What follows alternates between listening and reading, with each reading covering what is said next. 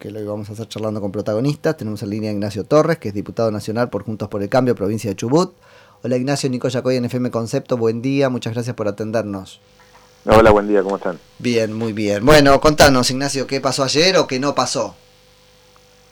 Yo creo que el hecho político más importante eh, no, no, no es tan sofisticado el análisis. Por primera vez en mucho tiempo pudimos ponerle un freno a los atropellos del kirchnerismo y, y, creo que fue una muestra de, que la oposición está unida, está consolidada y que el oficialismo ha perdido esa cabecera de, playa que tenía masa con algunos sectores eh, o algunos bloques minoritarios federales de Ramón y compañía, el, el acompañamiento que venían que venían teniendo. Para mí la importancia tiene que ver con esto, ¿no? Es decir, che, la voz de la oposición tiene que ser vinculante, tenemos que ponernos de acuerdo, apelar a los consensos y, no que la agenda parlamentaria pase por por caprichos de, de, Máximo o de Cristina. Ahora entiendo, no, me decís, no es tan sofisticado el análisis, digo, me está cagando a pedo para que lo llamé, pero no, no es... No, no, no te digo vos, te, decía porque eh, hay un análisis que para mí lo quiere hacer el, el oficialismo, que tiene que ver concretamente con la ley de etiquetado frontal. Y es un análisis sesgado y mentiroso, porque nosotros no estamos en contra del tratamiento de, ese, de esa ley, sino que el único pedido que hicimos como oposición fue ampliar el, el temario. Entonces hablan de lobby con la industria alimenticia y demás, y la verdad que acá no hay lobby, ni mucho menos, sino era, que era esa era, era un poco la intención hacerlos entrar en esa este, posición que implica, coincido con vos, todo un mensaje ¿no? de freno a este, el, empellón, el arrebato este, kirchnerista, o simplemente le, salió. Pues ayer C5N, entiendo, era insoportable respecto a que ustedes estaban con el lobby de los empresarios, toda una cantinela. ¿Los querían llevar ahí? ¿Eso le suma en la campaña? ¿O simplemente era Máximo diciendo yo sigo mandando y esto va a ser como, como era antes, aunque perdimos? A mí la sensación que me quedó de ayer, eh, no te lo puedo afirmar, pero es una percepción personal, es que eh, incluso la, propia interna del gobierno jugó también en esto. ¿no? Sí, yo creo que sí. A ver, eh, lo dejo a Máximo negociar y no y no puede lograr el quórum. Creo que ahí hay también una cuestión de, de fuego amigo. Sí que los dejó expuestos en medio de, la campaña. Ahora, también como sociedad nos sirve para entender el modus operandi de Máximo, pero para entender también eh, la estatura política de Máximo, ¿no? Pues está corriendo eso, es el gran cuadro político, hijo de la gran cuadro político, y no sé, contame qué, qué percepción tenés vos este, conociéndolo trabajando. Yo creo que a ver, en política en última instancia todo es matemático, ¿no? Quien más votos tiene gana y quien más manos tiene en el Congreso define de alguna manera o equilibra las discusiones. Creo que eh, la historia se vive dos veces, ¿no? La primera como tragedia y la segunda como una farsa. Cuando uno escucha los, los discursos de Máximo, claramente es una, una farsa porque no solamente son extemporáneos, sino que quieren darle un tinte de, épico a discusiones que en realidad son revanchistas, tribuneras y que no tienen nada que ver con la realidad actual de, la Argentina. si me preguntás definirlo en una palabra o en una frase, te diría literalmente una farsa. Y, han, que, han querido armar un relato de, una batalla épica cuando en realidad no, no hay tal cosa. Ahí el límite que ustedes le están poniendo entonces es este, convocarnos con el debido proceso, porque en definitiva es así, ¿no? El debido procedimiento, notificaciones, tiempos, y además tratemos, ¿qué otros proyectos de ley les interesan? Nosotros estamos pidiendo concretamente que se trate boleta única papel, ley ovina, Bien. que es muy importante para, sobre todo para nuestra región, para Chubut, que tenemos el primer stock ovino y hay que prorrogarla. ¿Que tiene media sanción? ¿Ley Ovina tiene media sanción del Senado? Sí. Sí. Y también estamos pidiendo que se trate ficha limpia, que... Claro, todo lo imposible, van a decir, mira lo que me están pidiendo, ¿no? Están, este, están cuestionando, es, es testimonial lo que piden. ¿Lo que nosotros estamos pidiendo? Sí.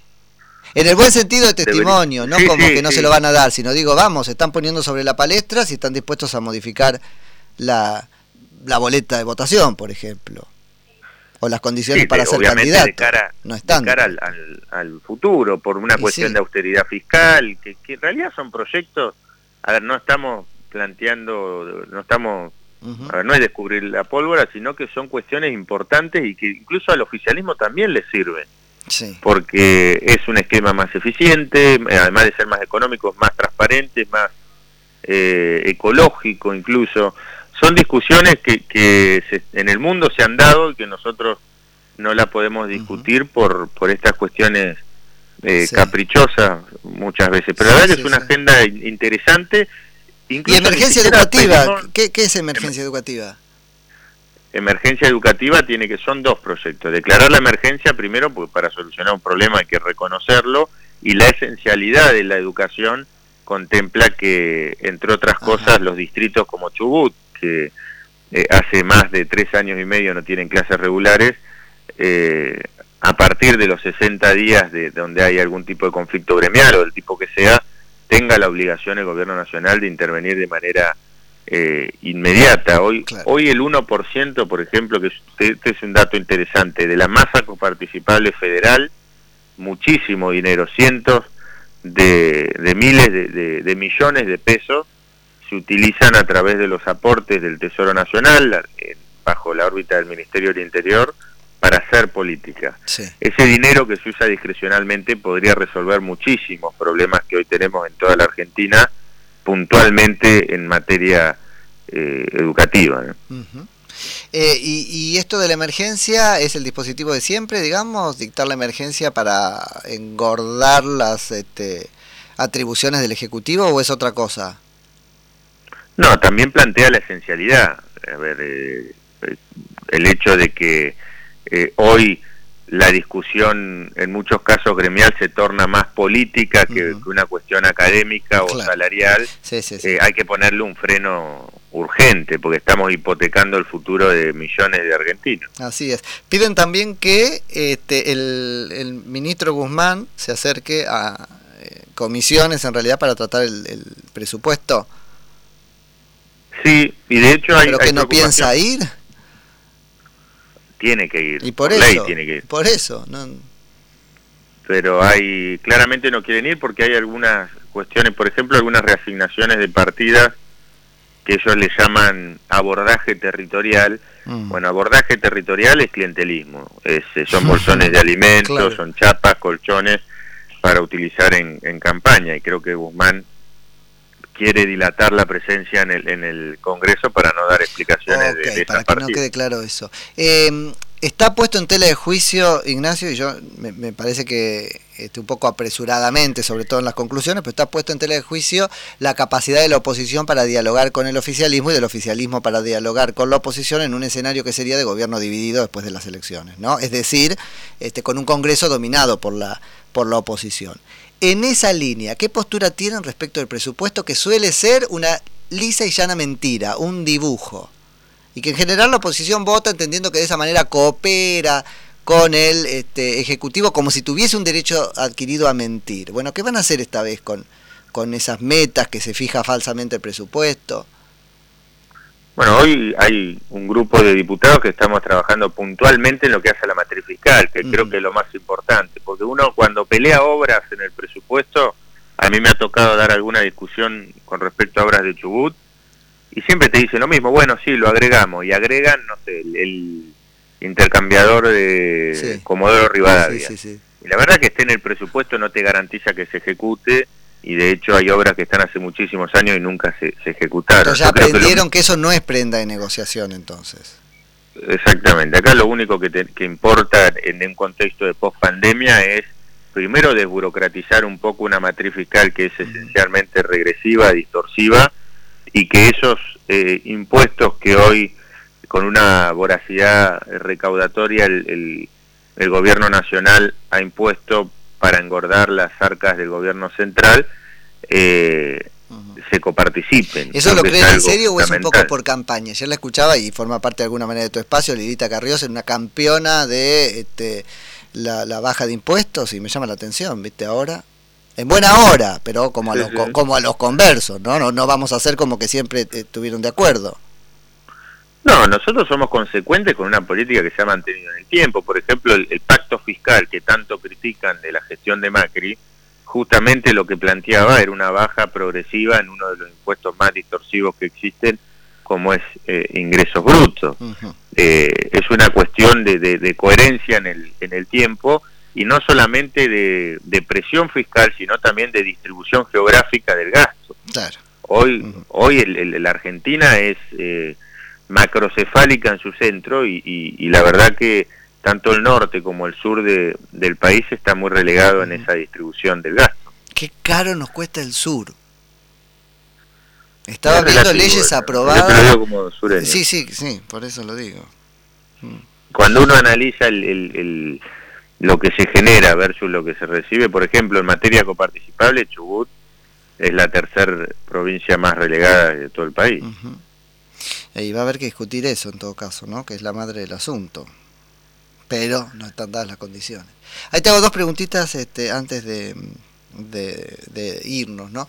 ¿Cómo es el reglamento para votar al presidente de la Cámara de Diputados? Entiendo que ahí hay algo que dijo este, Vidal, pero necesito precisiones. ¿Cómo se elige? Bueno, se vota, eh, es por mayoría eh, simple lo que lo que necesitamos eh, tener en cuenta. Para mí, yo te digo mi apreciación. Que, esta Vidal también, qué, qué bárbaro, ¿eh? Porque deseducón, como lo dijo. Si somos, si tenemos los votos, somos primero minoría. No, viejo, si son opositores, ustedes con los liberales, con todos los que sean oposición, júntense y vean a quién nombran de presidente de la Cámara. Sí, pero tampoco es tan importante, eso lo digo a título personal, no una decisión del bloque. Yo creo que hay, hay discusiones más importantes que la presidencia de la Cámara, que es justamente tener los votos para poder tener una agenda parlamentaria propia, inteligente y independientemente no, pero con un tramposo, con un tramposo como masa se complica.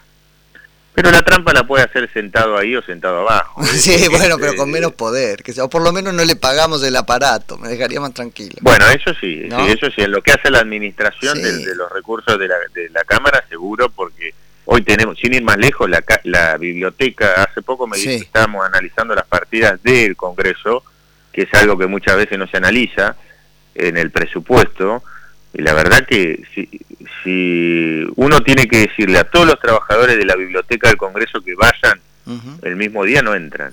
Ah, pues, eh, totalmente. Estamos, hablando de, miles y miles de ñoquis que, que nunca fueron, de hecho, y que están en, en, distintas provincias del país. Sí por acuerdos políticos. Quería esta precisión en serio un poco, no, no como chicana, sino para poner las cosas en su lugar y de alguna manera quedarme con el compromiso de que aunque no tengan los números este, solamente juntos por el cambio, pero los tenga también aliándose con otros, presumiblemente los liberales o quién sabe quién, van a hacer el esfuerzo por obtener la, la presidencia de la Cámara. No es que la tienen que tener ustedes y si Eso estuvo tramposa ahí Vidal y no me gusta que no no, de hecho yo te hablo, mira, con, con, eh, lo que pasa en Chubut, por ejemplo, los liberales de, de, de Miley están adentro. Nosotros dentro del frente tenemos incluso hasta el polo social. A mí Pero ni me importa por los liberales, ¿eh? hasta con la izquierda tendrían que ponerse de acuerdo para sacarle la presidencia. En, nuestro frente incluso el polo social en Chubut está dentro de del frente eh, juntos porque entendemos que la pelea es, transversal a todos los sectores y no no, no entre nosotros no, hay que pelearse por el pedazo más grande de la torta sino agrandar la torta hasta con los que están afuera tendrían que ponerse de acuerdo para poner diputados. Y por último, repiten el número en Chubut, ¿qué pasa ahí? Porque había recomodamientos, estaba presionado el gobernador para bajar a sus candidatos, ¿qué pasa? Hoy Chubut está en vidriera, si se quiere, porque por una picardía electoral, históricamente el, frente de todos, el oficialismo, siempre tuvo los tres senadores. Lo que hacían era eh, armar una especie de colectora kirchnerista y tenían la, mayoría y la primer eh, minoría. Hoy, eh, con un gobierno golpeado y, con estas peleas entre, entre ellos, un sector kirchnerista y, y Mariano Arcioni que responde a Sergio Massa, eh, no solamente perderían un senador, sino que estarían perdiendo dos senadores, lo cual podríamos decir que vale doble y es, es el poroto que falta para quitarle el quórum automático a Cristina en el Senado. Eso, eso es. Te agradezco muchísimo por la charla, Ignacio, y la seguimos en cualquier momento. No, por favor, gracias a vos y un abrazo a todo el equipo de la radio. Dale, abrazo grande, Ignacio Torres, que es diputado nacional por Juntos por el Cambio, provincia de Chubut.